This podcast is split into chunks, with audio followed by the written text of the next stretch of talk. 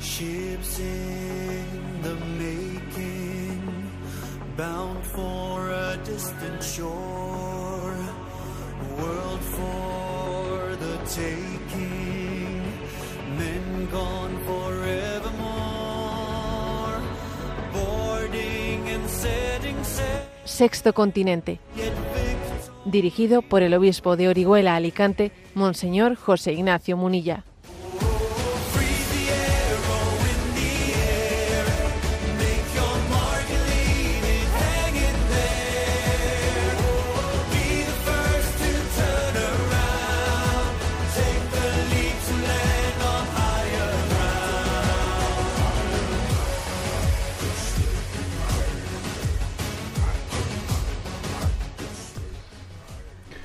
Un cordial saludo a todos los oyentes de Radio María. Un día más, con la gracia del Señor, nos disponemos a realizar este programa radiofónico llamado Sexto Continente, que lunes y viernes, de 8 a 9 de la mañana, a una hora menos, en las Islas Canarias, realizamos aquí en directo en Radio María España.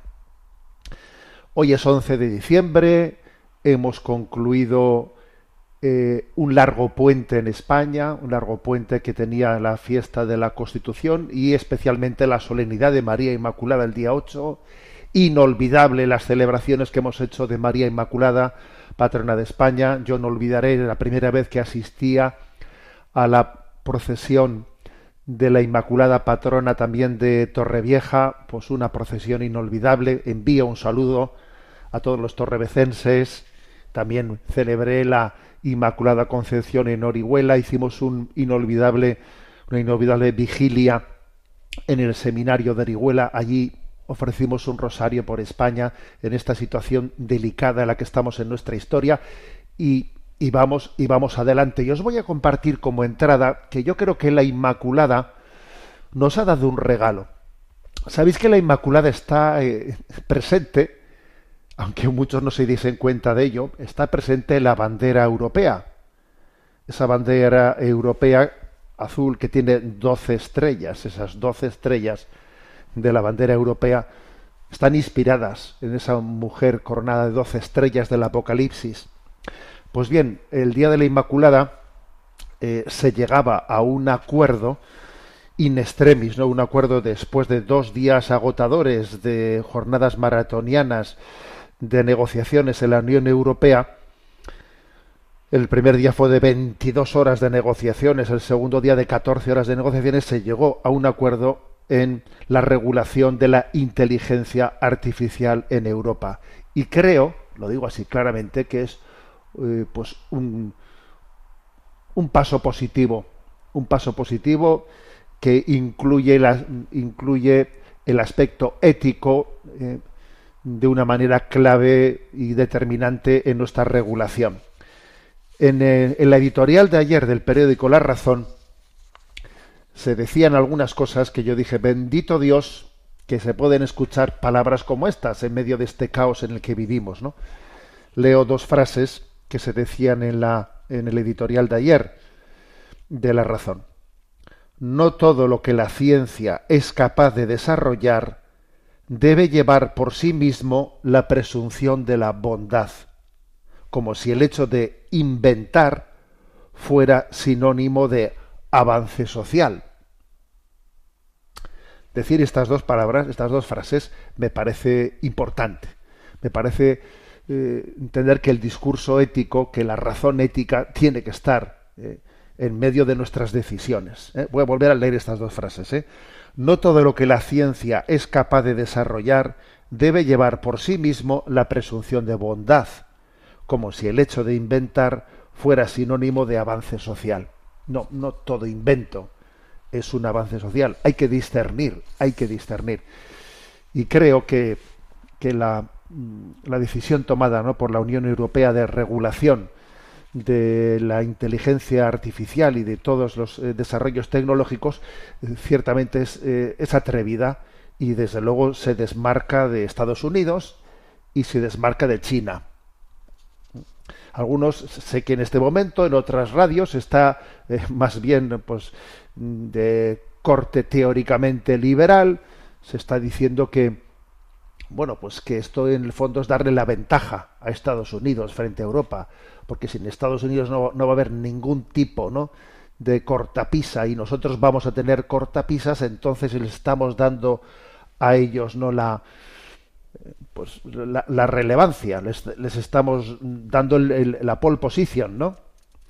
Eh, sin embargo, yo creo que poner a la ética, ¿eh? a la ética en, en el centro de nuestras decisiones, en el fondo, es apostar por el futuro.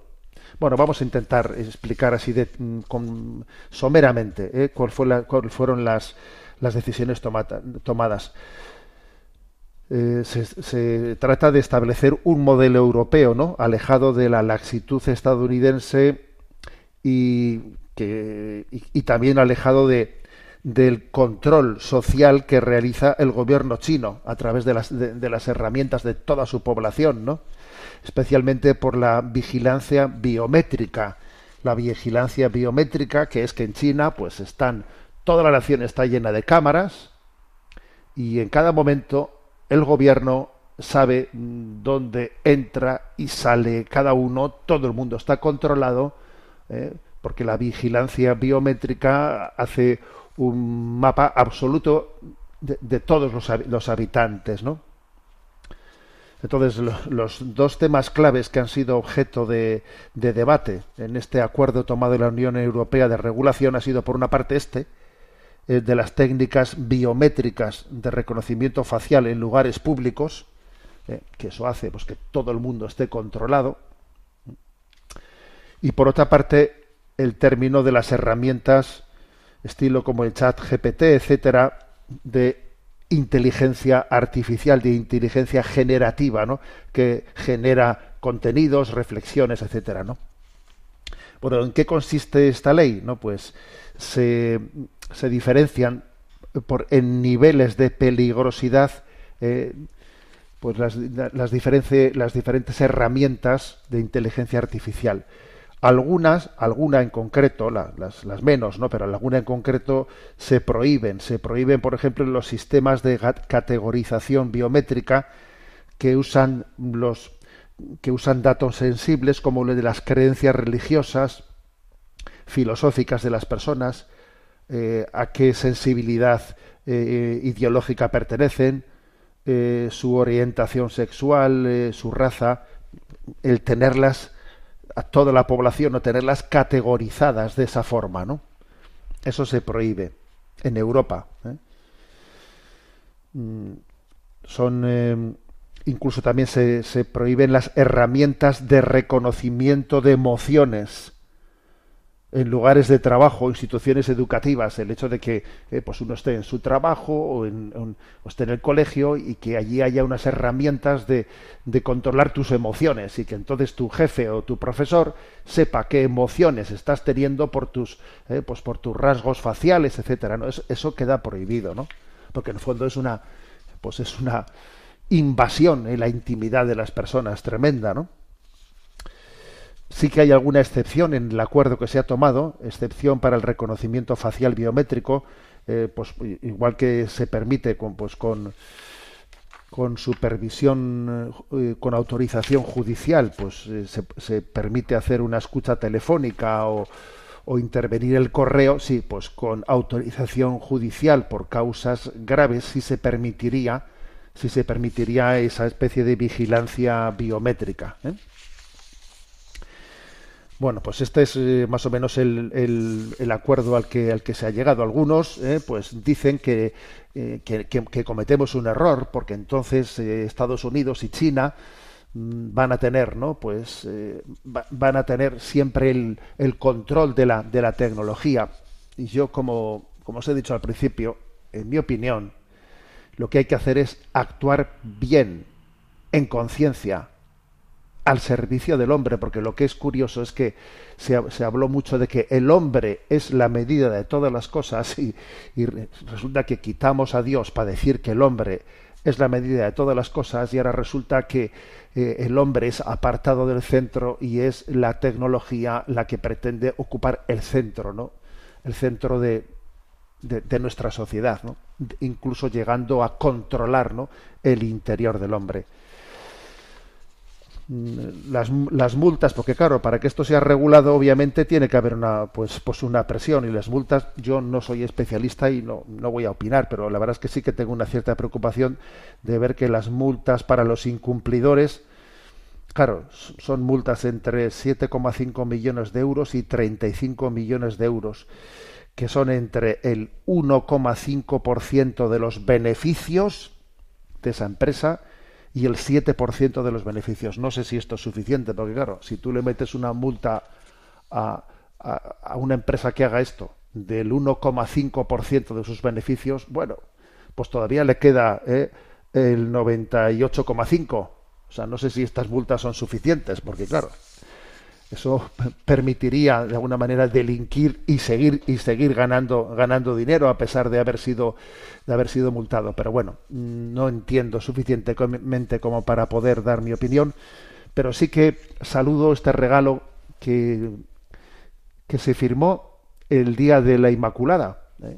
allí fue el momento en el que se llegó a un consenso con una Unión Europea que estaba en principio estaba dividida con ese tema pero finalmente se llegó a este consenso no a un consenso de, de regulación, de poner coto, eh, coto a la vigilancia biométrica ¿no? y a la y a artificial. Eh, es decir, eh, que el uso de cámaras mm, de categorización biométrica que usan datos sensibles como nuestra fe, nuestra forma de pensar, pues únicamente puedan utilizarse bajo el control judicial, pues parece de sentido común como también, por cierto, que no lo he inventado, me parece de sentido común, que se obligue a los generadores de contenidos especificar con claridad que han sido creados artificialmente.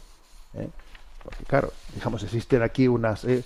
unas tecnologías capaces de, de, generar toda una serie de contenidos y tenemos derecho a saber que han sido generadas ¿eh?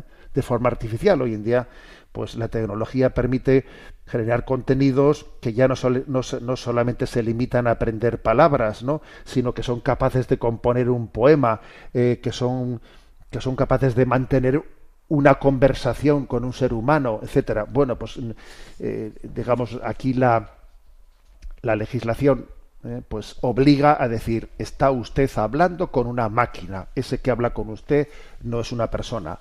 O la legislación obliga a decir esto que usted está leyendo no lo ha escrito un hombre, lo ha escrito una máquina. La legislación también en Europa va a obligar a ello, a que se nos diga si es una máquina o es una persona con la que hablamos. Por lo tanto, bueno, pues me parece que yo lo saludo como un regalo de la Inmaculada. Que los americanos y los chinos nos llevan ventaja por esto. Bueno, pues ¿qué queréis que, que os diga? Pues para ellos esa ventaja porque creo que tenemos que preservar especialmente pues la libertad del hombre. Creemos en la libertad del hombre. ¿eh? Y es curioso que el antropocentrismo se esté sustituyendo por el tecnocentrismo. Y, aquí pues nadie diga nada, ¿no? Bueno, pues una vez más la Inmaculada ha venido en nuestra ayuda y saludamos ¿no? ese acuerdo eh, al que se llegó el 8 de diciembre en la Unión Europea. Sexto Continente es un programa que tiene su interacción en redes sociales a través de las cuentas en Instagram y en Twitter, arroba obispo munilla, en Facebook, eh, a través del muro que lleva mi nombre personal de José Ignacio Munilla. Los programas anteriores de Sexto Continente están a vuestra disposición, tanto en el podcast de Radio María, como en las plataformas de Spotify y Divox eh, con el nombre de Sexto Continente, también en la página web multimedia www.enticonfio.org, ahí que es la página web de, este que os habla, pues ahí tenéis también un apartado con, de Sexto Continente, además de ir colgando pues las eh, pues los materiales que vamos desarrollando. No, por cierto, quiero, quiero dar un pequeño aviso. sé que llevamos una semana una semana que el envío que, que suelo hacer eh, de el comentario de la homilía diaria a través de los canales de WhatsApp está teniendo pues problemas y el canal de WhatsApp mm, para el envío de estas homilías lleva una semana bloqueado. Bueno, a ver, eh, mientras que eso se solucione, mientras que eso se solucione eh, la homilía diaria, el comentario de la homilía diaria, lo podéis encontrar también en esta página www.enticonfio.org. Bueno, pues vamos adelante en el programa de hoy. Y si he hecho este primer comentario, ¿no? Que hacía referencia al 8 de diciembre, Día de la Inmaculada, voy a hacer también un comentario al 6 de diciembre, al Día de la Constitución, ¿eh? al Día de la Constitución Española, que se celebra el 6 de diciembre. Este año ha sido 45 años. ¿no? Y bueno, pues, mm, ¿por dónde quiero enfocarlo? Bueno, pues lo quiero enfocar eh, por el hecho de que en este momento grave de la vida de España, pues subrayamos, eh, hemos rezado, ¿eh? hemos rezado por España en esta situación dura y difícil, ¿no? por el respeto del Estado de Derecho, ¿eh? que creo que, un, pues una nación tiene que respetar el Estado de Derecho que se ha dado a sí misma, el respeto del orden legal constituido. No se puede, ¿no? De alguna manera forzar ese orden legal constituido, pues por ejemplo, ¿no? Pues eh, eh, la separación de poderes, etcétera, etcétera. Entonces, hemos rezado ¿eh? para que la convivencia sea posible en torno a un Estado de Derecho, a un respeto del orden legal constituido, que está constituido en una constitución, en una constitución que fue refrendada por muy mayoritariamente por un referéndum. ¿eh? Ahora bien, dicho esto, hoy yo quisiera también recordar una cosa de la cual también tenemos el 45 aniversario. Dicho lo anterior, porque es que hay que decir que eh, el espíritu de los católicos es el del respeto del orden legal constituido. Eh, por ejemplo, leo el punto 1899. La autoridad exigida por el orden moral emana de Dios. Y, aquí hay pues, mm, un texto de, la, eh, de San Pablo a los romanos. Sométanse todos a las autoridades constituidas, pues no hay autoridad que no provenga de Dios. De modo que quien se opone a la autoridad se revela contra el orden divino y los rebeldes se atraerán sobre sí la condenación. Es decir, hay textos, hay muchos textos ¿no? De la Sagrada Escritura y también de los padres de la Iglesia, como de San Clemente Romano, que hablan de que los católicos siempre eh, tuvieron como un principio moral el de el sometimiento al orden legal constituido. Bien, pero dicho esto, esto no quiere decir que canonicemos la Constitución que la idolatricemos. No. Creemos que debe de haber un respeto ¿eh? Y un reconocimiento del orden legal constituido, pero eso no quiere decir que la canonicemos. Y creo que es bueno recordar que hace 45 años, cuando se iba a realizar ese referéndum, ese referéndum sobre la Constitución española, pues hubo un pequeño grupo de obispos ¿eh? En concreto, bueno, fue el cardenal, el arzobispo cardenal de Toledo, don Marcelo González Martín, acompañado de, otros ocho obispos más, ¿eh? pues que publicaron una carta, una carta, una instrucción pastoral, con el título Ante el referéndum sobre la Constitución, en el que ponían, ¿eh? o sea, ponían a nuestra consideración el hecho de que, claro, la Constitución estaba siendo eh, redactada mm, pues con la suficiente ambigüedad eh, pues para que generase un gran consenso ¿no? social pero claro esa esa gran ambigüedad para buscar un gran consenso pues iba a tener muchas grietas morales que luego posteriormente pues podrían ocurrir cualquier cosa ¿eh? con ese texto constitucional como por desgracia hemos, hemos visto que está ocurriendo. entonces también aquella declaración profética creo que se cumplen 45 años de ella y me parece que merece la pena hacer memoria. ¿Quiénes fueron los obispos? Bueno, como digo, quien escribió la instrucción fue el cardenal arzobispo de Toledo, don Marcelo González Martín. Pero hubo también otros ocho obispos, ¿eh? que fueron el obispo de Orihuela Alicante, por cierto, mi predecesor, don Pablo Barrachina, el arzobispo de Burgos, don Segundo García, el obispo de Ciudad Rodrigo, don Demetrio Mansilla, el obispo de Cuenca, don José Guerra Campos, el obispo de Orense, don Ángel Temiño, el obispo de Sigüenza, Guadalajara, don Laureano Castán, el obispo de Tenerife, don Luis Franco, y el que era entonces administrador apostólico de Vitoria, de Vitoria don Francisco Peralta. Todos ellos ya han fallecido, ¿eh? ya han fallecido, pero creo que tuvieron la valentía de, en aquel momento, en el que lo que se llevaba pues era decir que estupendo, que, que, maravilloso, ¿no?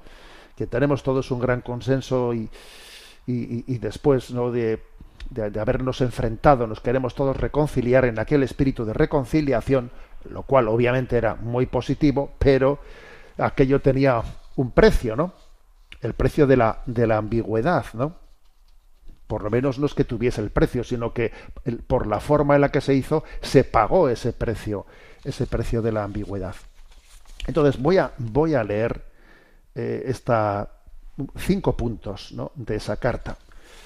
El contexto es que la Conferencia Episcopal Española había invitado eh, ante el referéndum que se hacía yo, por cierto, yo no pude votar, no pude votar porque entonces tenía 17 años, todavía me faltaba, ¿no? Me faltaba, para poder votar, pero vamos, yo recuerdo haber seguido este debate y recuerdo haber estado muy atento a esta carta que ahora voy a comentar. En mi vida concreta, pues voy a decir que esta carta para mí fue determinante pues porque me orientó, me orientó, ¿no? Y me orientó incluso pues para que finalmente estuviese formándome en el seminario de Toledo. Mira cómo son las cosas, ¿no? Hubo, hubo unos, unos pastores que publicaron esta carta eh, y un, bueno, pues, pues yo en concreto vi en esto una luz, una referencia para poder discernir en la vida, ¿no? La conferencia episcopal invitó en aquel momento a que cada uno decidiese el sentido de su voto, no arbitrariamente, sino con criterio, según su conciencia cristiana. Pero claro, no dijo más que eso. Entonces, don Marcelo González Martín, bueno, pues, eh, vamos, añadió de que había muchos fieles que pedían más luz, mm, más luz, más, más, criterio que únicamente decir decida usted en conciencia, sino que harían más reflexiones y entonces, bueno, pues él se dispuso a escribir esta instrucción pastoral, ¿no? Entonces él subrayó que el hecho de que haya valores positivos en la Constitución española, eso no dispensa de ponderar seriamente los elementos negativos, ¿no? O los elementos preocupantes. Entonces, ¿cuáles fueron los elementos preocupantes, ¿no? O negativos que se subrayaron en, esta instrucción que tiene el título de ante el referéndum sobre la Constitución? Primero, la omisión real y no sólo nominal de toda referencia a Dios. Y leo, dice, estimamos muy grave proponer una constitución agnóstica que se sitúa en una posición de neutralidad ante los valores cristianos, a una nación de bautizados de cuya inmensa mayoría no consta que hayan renunciado a su fe no vemos cómo se concilia esto con el deber moral de las sociedades para con la verdadera religión, reafirmado por el Concilio Vaticano II en su declaración sobre la libertad religiosa. No se trata de un puro nominalismo.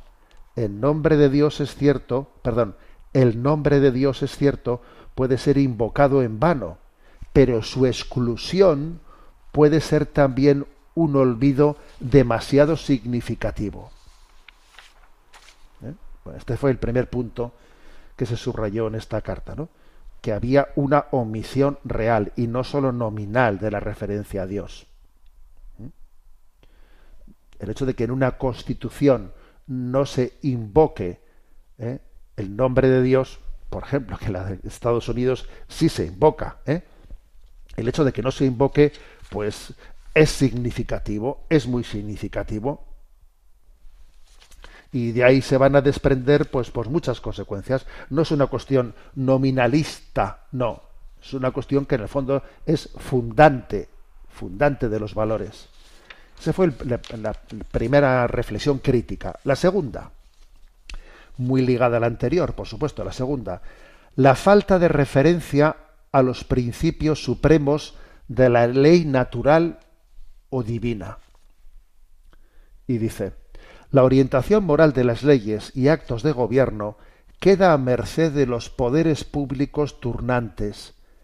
Esto, combinado con las ambigüedades introducidas en el texto constitucional, puede convertirlo fácilmente en manos de los sucesivos poderes públicos en salvoconducto para agresiones legalizadas contra derechos inalienables del hombre, como le demuestran los propósitos de algunas fuerzas parlamentarias en relación con la vida de las personas en edad prenatal y en relación con la enseñanza.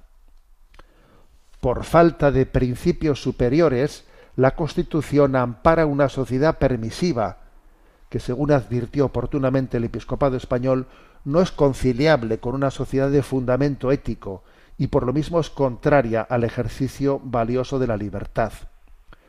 La libertad no se sirve con la sola neutralidad o permisividad o no coacción. La libertad se sirve positivamente en condiciones propicias que faciliten el esfuerzo de los que quieren elevarse hacia el bien. Al equiparar la libertad de difundir aire puro y la libertad de difundir aire contaminado, la libertad resultante no es igual para todos pues en realidad se impide la libertad de respirar aire puro y se hace forzoso respirar aire contaminado. Madre mía, ¿eh? menuda reflexión este punto segundo, ¿no? Diciendo, es que claro, si hablamos de libertad sin referencia a la ley natural o la ley divina, entonces claro, pues nos olvidamos de que es la verdad la que nos hace libres el ejemplo que pone de si yo tengo libertad, si yo pongo al mismo nivel respirar aire puro o aire contaminado, si esas dos cosas están puestas al mismo nivel, mire usted, entonces nos hemos equivocado con el concepto de libertad. Nos hemos equivocado porque entonces no hay una verdad que nos haga libres. O sea, la verdad y la libertad están desvinculadas. ¿Por qué? Porque hemos perdido la referencia a los, valores supremos de la ley natural. Tercer punto. Tercer punto de esta, eh, de esta instrucción. En el campo de la educación, el texto constitucional no garantiza suficientemente la libertad de enseñanza y la igualdad de oportunidades, dice. ¿Mm? Leo. Somete la gestión de los centros, centros educativos, a trabas que según dice una experiencia mundial puede favorecer, a las tácticas marxistas. La orientación educativa de la juventud española caerá indebidamente en manos de las oligarquías de los partidos políticos. Sobre todo, no se garantiza de verdad a los padres la formación religiosa y moral de sus hijos, porque no basta con signar el derecho de los padres o los educadores a recibir la formación que elijan. Es también derecho sagrado de niños y jóvenes, reafirmado por el Concilio Vaticano II, que todo el ámbito educativo sea estímulo y no obstáculo para apreciar con recta conciencia los valores morales y para conocer y amar más a Dios. Pues bien, la Constitución no da garantías contra la pretensión de aquellos docentes que quieran proyectar sobre los alumnos su personal visión o falta de visión moral y religiosa, violando con una malentendida libertad de cátedra el derecho inviolable de los padres y los educandos. El mal que esto puede hacer a las familias es incalculable. Fijaros este punto, ¿eh? Fijaros este punto en el cual dice, cuidado, eh, que el campo de la educación la Constitución no garantiza suficientemente la libertad de enseñanza y la igualdad de oportunidades. dice, bueno, y es que además, si se habla de libertad de cátedra sin más, si existe esa libertad de cátedra, entonces resulta pues que yo no tengo el control sobre eh, la educación que mis hijos vayan a recibir. Porque entonces cualquiera que tenga su ideología utilizará, utilizará la escuela pública la utilizará para difundir, eh, que es la escuela de todos nosotros, ¿eh? la utilizará para difundir sus ideologías, porque tiene su libertad de cátedra. Bueno, pues este es el punto tercero crítico, ¿no? El cuarto, el cuarto punto crítico ¿eh? de esta instrucción sobre, sobre ante el referéndum sobre la Constitución. Dice, la Constitución no tutela los valores de la familia. Dice que por otra parte están siendo ya agredidos con la propaganda del divorcio, de los anticonceptivos y de la arbitrariedad sexual. Estamos hablando del año 78, ¿eh? que está escrito esto. ¿eh? Los medios de difusión que invaden los hogares podrán seguir socavando los criterios cristianos en contra de solemnes advertencias de los sumos pontífices dirigidas a los gobernantes de todo el mundo y no solamente a los católicos. Se abre la puerta para que el matrimonio indisoluble por derecho divino y natural se vea atacado por la peste de una ley del divorcio, fábrica ingente de matrimonios rotos y de huérfanos con padre y madre. Por cierto, el término la peste de la ley del divorcio, esa palabra peste está tomada de un texto del Concilio Vaticano II y así lo señala este texto, ¿no? Como han señalado oportunamente los obispos de la provincia eclesiástica de Valladolid y otros, la introducción del divorcio en España no sería un mal menor, sino ocasión de daños irreparables para la sociedad española. Bueno, pues otra afirmación contundente diciendo, ojo, que la Constitución española no tutela la familia, eh, la pone, ¿no? Totalmente patas arriba con pues con la ley del divorcio eh, etcétera vamos posibilitando la ley del divorcio etcétera etcétera bueno pues pues fijaros hay que decir que contrafacta porque es que derecho los, los peligros que advertía estamos hablando de que esta es una instrucción antes no de que se votase y de que se promulgase por lo tanto no la Constitución en la que se advertía de los peligros. Bueno, pues es que hay que reconocerle que esto que aquí se advierte es literalmente lo que ha ocurrido. Me falta el punto quinto, el punto quinto de advertencia. En relación con el aborto, no se ha conseguido la claridad y la seguridad necesarias en este texto constitucional. Dice, no se vota explícitamente este crimen abominable, la formulación del artículo 15 de la Constitución que dice todos tienen derecho a la vida supone para su recta intelección una concepción del hombre que diversos sectores parlamentarios no comparten. ¿Va a evitar esa fórmula que una mayoría parlamentaria quiera legalizar en su día el aborto? Aquellos de quienes dependerá en gran parte el uso de la Constitución han declarado que no pues bueno, pues, eh, pues, pues, pues, así ha sido. ¿eh? Digamos que esto que advierte, ¿no? Pues es lo que realmente ha sido, que ese texto que se puso allí, pues por buscar un consenso, ¿no? Venga, todos tienen derecho a la vida. Bien, pero ahora lo que queda por, por, definir es quiénes son ese todos. ¿no? Para mí todos incluye a los niños no nacidos, incluye, no los incluye. Bueno, pues eh, al final ha sido lo que ha sido, ¿no?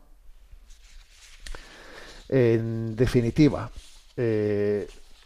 fue una intervención valiente, fue una intervención profética, ¿no?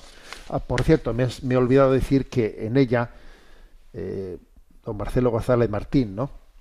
que fue él quien la escribió, aunque como he dicho hubo otros ocho obispos ¿no? que se adherieron a ella, lamentaron que, pues, que, que se tuviese que votar globalmente y que no se permitiese que algunos artículos fuesen considerados o votados aparte. ¿Eh? Pues porque ellos lo que reivindicaban es, por favor, vamos a votar aparte el tema eh, del derecho a la vida, vamos a votar aparte el tema de la familia, vamos a votar aparte, pero claro, eso no se permitió. Y en el fondo pues dijo no no no aquí todo aquí todo se todo se vota conjuntamente no claro y eso es lo que provocó pues que nada pues que fuese un voto eh, abrumadoramente mayoritario a favor y tira y tira para adelante no tira para adelante que es donde estamos ahora mismo entonces, pues yo creo que como se han cumplido 45 años ¿no? de esta instrucción y de, la aprobación de, la Constitución, pues nosotros nos volvemos a afirmar en lo siguiente, ¿eh? que, creo que es una afirmación equilibrada la que voy a hacer. ¿eh? O sea, nosotros, es propio del espíritu de un católico, la obediencia y el respeto al orden legal constituido, al Estado de Derecho, que está reconocido por una Constitución, y nosotros la respetamos, eh, la defendemos, porque está legalmente constituida. ¿eh? Ahora, eso no quiere decir que no tengamos espíritu crítico frente a ella. ¿eh? No quiere decir que no tengamos espíritu crítico. Y no quiere decir que, por ejemplo, pues una lectura como esta que hicieron estos pastores, pues, pues no, siga, no, no deba de ser considerada como profética. Claro, fue profética.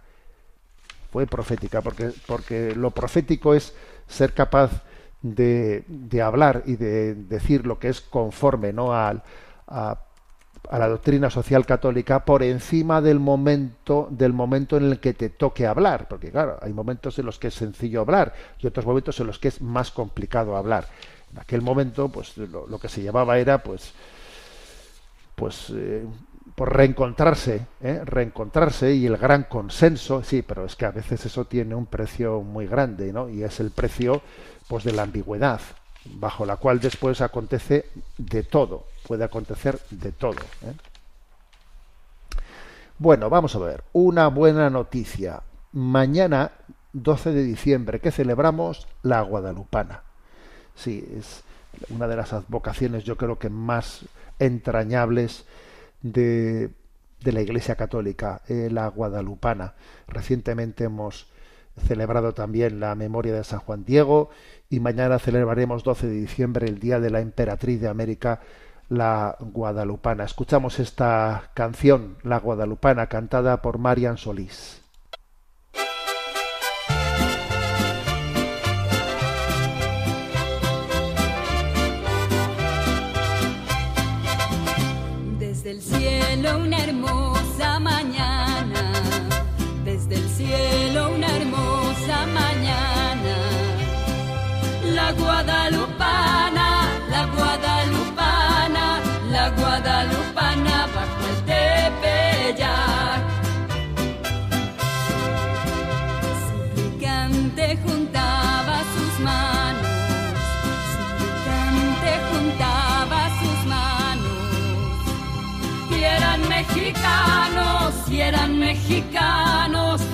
Mexicanos su fuerte y su paz.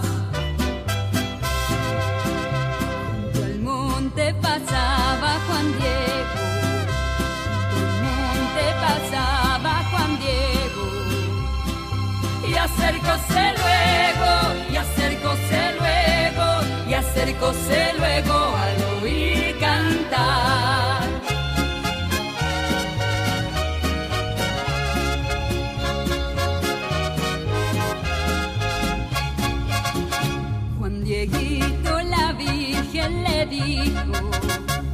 Dieguito la Virgen le dijo, este cerro elijo, este cerro elijo, este cerro elijo para ser mi altar.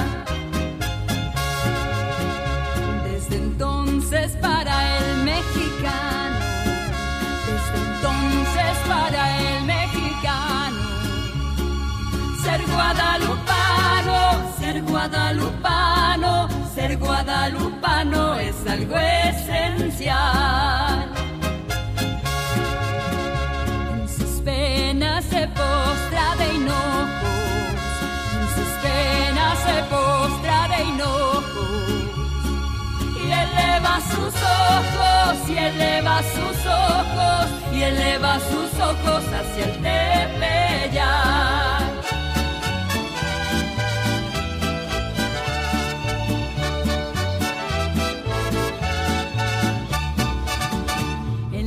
La tilma entre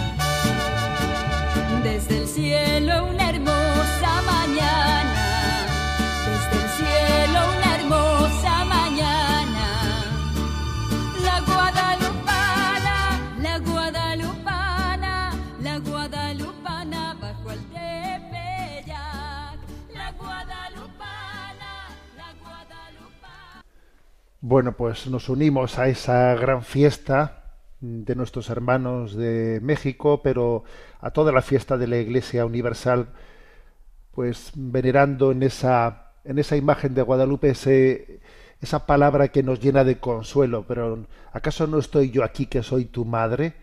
Y en esa expresión maravillosa dicha por ella a San Juan Diego nos sentimos todos cuidados por, por nuestra Madre del Cielo. Por cierto, que quiero aprovechar para anunciar que hoy comienza eh, la campaña de Navidad de, de, Radio María, esta campaña de Adviento, que luego entra en, Navidad, para su sostenimiento. Sabéis que hay principalmente mm, dos momentos al año, ¿no? que es el mes de mayo y este, y este tiempo de Navidad en el que Radio María hace dos campañas generales eh, para su sostenimiento. Creo que es un pequeño milagro que tengamos este espacio en el que nos podemos expresar con esta libertad, en el que no tengamos cortapisas de ningún género para, para predicar la, pues lo que es la fe católica. A ver, lo, los temas que estoy hablando yo esta mañana, pues los temas que, estoy, que llevo hablando yo esta mañana, lo que he dicho de la inteligencia artificial, lo que después he hablado sobre la Constitución, sobre, eh, a ver, es, es, muy difícil, esto es, es imposible que se pueda hablar de esta forma y de esta manera, no fuera de un ámbito en el que solamente se tenga como criterio, pues que sea la doctrina social católica, ¿no? que sea la verdad revelada, que sea el Evangelio el que inspire nuestras palabras y que no haya otros intereses, otros intereses, porque si hay otros intereses comerciales, otros intereses ideológicos, a ver, no podemos hacer esta, esta obra de evangelización. Lo cual, ¿qué quiere decir? Pues quiere decir que Radio María la tenemos que sostener nosotros.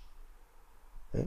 Nosotros los que, los que, los que la recibimos, no, no, vivir de otros, de otros intereses comerciales, porque eso nos impide evangelizar con libertad. ¿eh? Y este modelo que está siendo sostenible, sostenido por vosotros y además nos estamos convirtiendo también en misioneros para que Radio María se extienda a otros países, es posible, sí, porque, porque cuando entendemos que la fe, que la revelación, que el discernimiento desde los criterios evangélicos, pues es, es un tesoro, es un tesoro, pues entonces defendemos el espacio donde poder decirlo. En definitiva, ¿eh? que la campaña está abierta y si entráis en la página web de Radio María allí lo encontraréis y durante muchos momentos nos irán diciendo pues cuándo están los micrófonos o los teléfonos abiertos para contribuir, etcétera, etcétera. Bueno, pero tenemos ahora, aunque sea de una manera eh, breve, el espacio para la intervención de los oyentes. Sabéis que hay un correo electrónico habilitado que es sextocontinente arroba radiomaria.es, sextocontinente arroba radiomaria.es, al que podéis hacer llegar eh, vuestras, eh, vuestras preguntas o consideraciones. A Marta, que está en la emisora, le vamos a pedir que nos presente las preguntas seleccionadas. Adelante, Marta. Muy buenos días, monseñor. Pues leemos la primera pregunta. Dice, Narciso de Valencia nos plantea, le escribo con bastante indignación. Me explico. Tengo la costumbre de hacer la meditación diaria del Evangelio que corresponde a la liturgia. Para ello, me suelo servir del comentario que usted graba diariamente en YouTube y también tengo un librito de la editorial Paulinas en el que se ofrece el breve comentario a cada Evangelio. Pues bien, el pasado 4 de diciembre me quedé pasmado porque se comentaba el Evangelio del centurión romano de Cafarnaún, que salió al paso de Jesús para pedirle que curase a su criado que estaba enfermo. Pues bien, resulta que el comentarista de este Evangelio da por supuesto que se trataba de su amante homosexual. Si no lo veo, no me lo creo. Le compartí mi indignación eh, con mi párroco, el cual también estaba indignado y me dijo que ese comentario del Evangelio diario de la editorial Paulinas es de los más difundidos en España. ¿Qué está pasando en la Iglesia? ¿Cómo es posible que se nos esté infiltrando de esta manera la ideología de este mundo? Bueno, pues ciertamente tenemos eh, pues un, un gran reto, porque esa ideología del mundo se nos infiltra, ¿no? Y entonces pretendemos leer el Evangelio desde los paradigmas de nuestro tiempo. Entonces resulta que aparece ese episodio de Cafarnaún, ¿no? En el que el centurión romano se acerca a Jesús y le dice, que su, que su criado está enfermo, ¿eh? su criado está enfermo y que, que por favor dice yo no soy digno de que entres en mi casa, pero una palabra tuya bastará para curarlo y el comentarista ni corto ni perezoso va y salta diciendo que ese criado del centurión romano era su amante homosexual. ¿Y en qué se basa? Bueno, pues se basa sencillamente en que como él está bajo un parámetro cultural, está bajo, eh, bajo este chaparrón, eh, este chaparrón que estamos padeciendo y como no tiene abierto el paraguas, eh, está bajo este chaparrón, pues entonces él acaba, acaba proyectando en el Evangelio, pues, pues, pues la crisis desde la que desde la que vivimos, ¿no?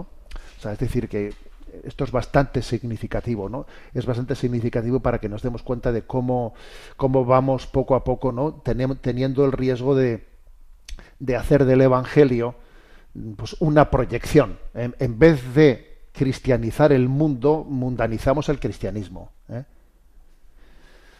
Por otra parte, por otra parte, no, no sé exactamente qué, qué, conclusión pretende sacar el, comentarista, porque claro, si dice que si dice que su criado eh, se interpreta que su criado era su amante homosexual y entonces eh, dice yo no soy digno de que entres en mi casa, no sé si con esto querrá decir que reconoce que su indignidad por el hecho de que tenga un amante homosexual y por eso le dice a Jesús que no venga a su casa. No sé si pretenderá sacar esa, esa conclusión de ello, ¿no? No, sé qué, qué pretensión será la que, la que, con la que quiera concluir, ¿no?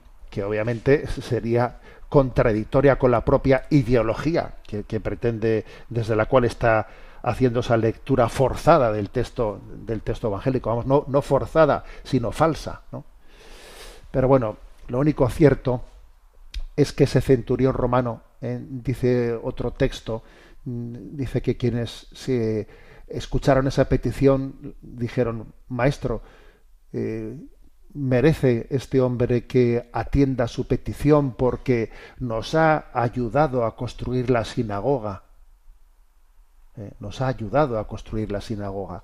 Entonces, eso lo dice pues en el texto paralelo, ¿no? Este 4 de diciembre no se proclamó, pero el texto paralelo hace esa referencia. Bueno, pues lo que lo que es obvio es que el motivo por el que ese centurión romano decía no soy digno de que entres en mi casa era porque no porque tuviese un amante homosexual, por Dios, sino porque era un pagano y en el mundo judío no se entraba en casa de los paganos.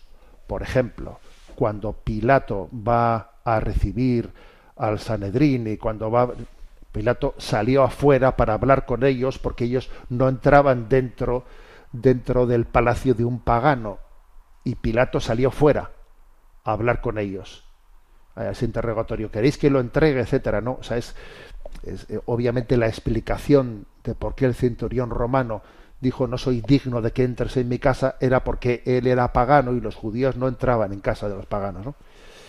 Bien, eh, como digo, eh, el, episodio es triste por lo que eh, por lo que supone, ¿no? Que estamos de alguna manera mm, recibiendo un influjo mundano y lo proyectamos hasta la propia Sagrada Escritura, sacando de contexto completamente las cosas. Adelante con la siguiente pregunta. Una oyente llamada Inmaculada nos escribe. Le planteo la duda siguiente. ¿Se sabe en qué fechas del año nacieron Jesús y la Virgen María? Bueno, vamos a ver. Eh, mm, no se sabe historiográficamente ¿eh? Eh, la fecha del nacimiento de Jesús y María. La la tradición eligió el 25 de diciembre para el día natalicio de Jesús. ¿eh? Hay que también tener en cuenta que esta tradición se estableció en el siglo VI por un monje bizantino ¿eh? que se llamaba Dionisio el Exiguo, ¿no? que quería marcar ¿eh? las diferencias entre la era pagana y la cristiana. Entonces, pues muchas teorías apuntan a que en la Roma imperial existían dos celebraciones de mucho arraigo, ¿no? En este año que fueron transformadas o bautizadas de alguna manera, ¿no? En festividades cristianas, ¿no? Durante los primeros mm, fue, como sabemos, el, el, emperador Constantino, ¿no? El que, mm, el que abrió las puertas del imperio al cristianismo, ¿no? Y digamos, mm, eh, en aquel entonces se celebraba en ese contexto del 25 de diciembre la Saturnalia. ¿Y qué era la Saturnalia para el imperio pagano? El nacimiento del sol invicto. Se rendían honores al solsticio de invierno. Era, se recibía con el nombre de Natalis Solis Invictus, ¿no? Bueno, pues cuando el imperio se hace cristiano, lo que se hace es decir, ¿quién es el sol invicto que nace? Jesucristo. Entonces, de alguna manera, lo que se hizo fue elegir esa fecha, elegir esa fecha para de alguna manera también cristianizar el imperio romano, ¿no? Para entender que ese sol invicto que nace, ¿quién es? Pues es Jesús, el sol que nace de lo alto, así lo dice incluso, ¿no? el, el himno evangélico, el sol que nace de lo alto. Es un poco, digamos, el, el motivo por el que se eligió esa fecha. Aunque sea de, forma breve, vamos a tener nuestro momento del DOCAT. ¿eh? Comento el punto 314 eh, en el que estamos dentro de este apartado del compromiso social y colectivo. La pregunta del 314 es, ¿por qué necesitan los cristianos socialmente activos la asistencia espiritual.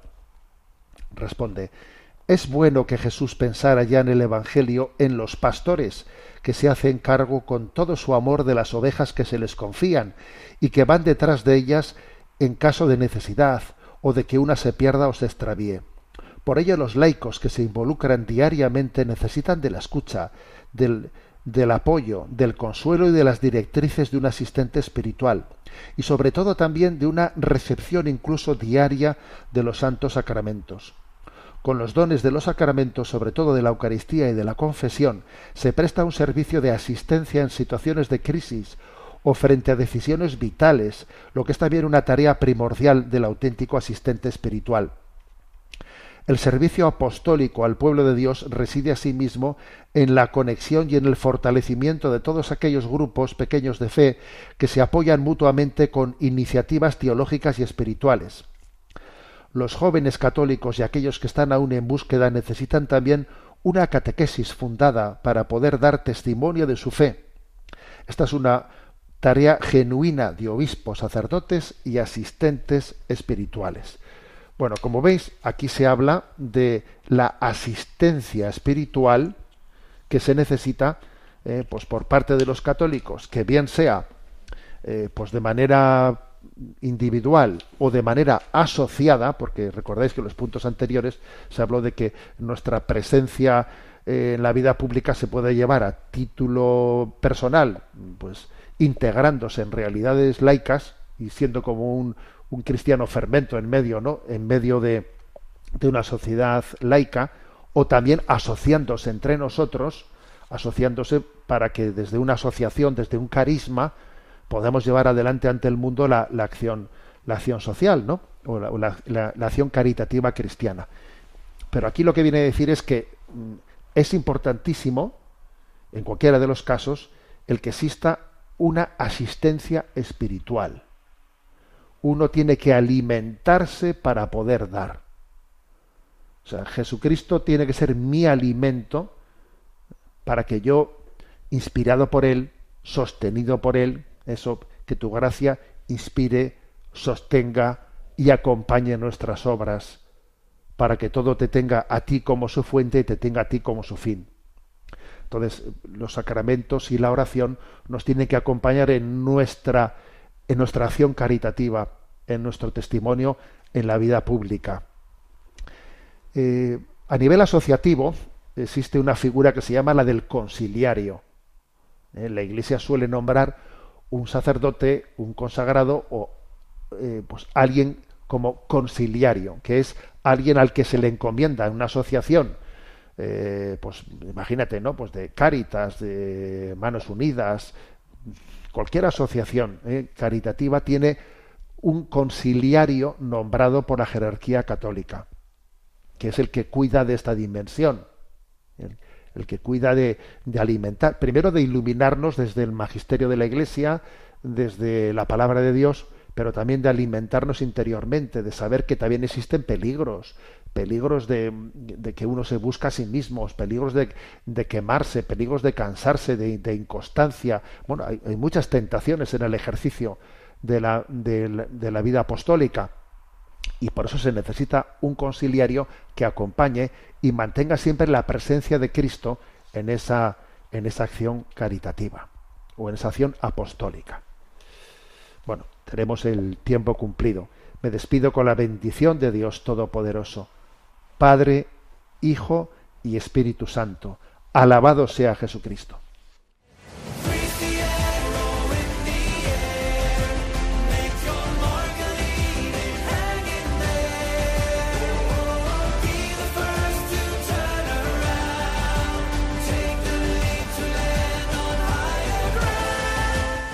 Finaliza en Radio María Sexto Continente, dirigido por el obispo de Orihuela Alicante, Monseñor José Ignacio Munilla.